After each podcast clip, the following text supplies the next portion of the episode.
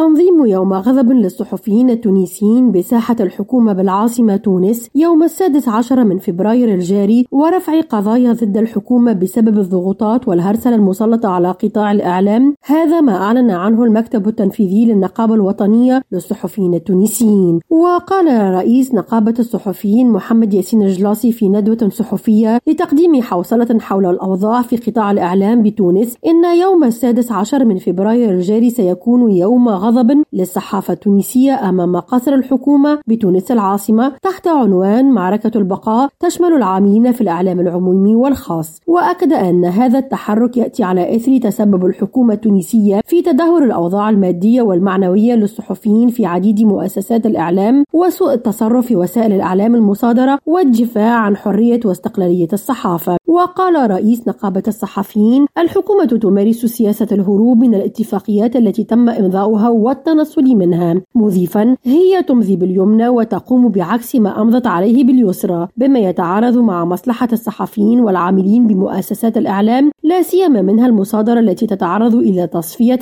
وليس إلى تسوية حسب قوله. من جهة أخرى أكد جلاسي أن الإعلام العمومي التونسي يواجه صعوبة الوضع الاقتصادي وتحدي الحفاظ على استقلاليته. وقال نشعر بالخجل والأسى لما وصلت إليه وسائل الإعلام العمومي بتونس. نرجس بديرة ريم راديو تونس.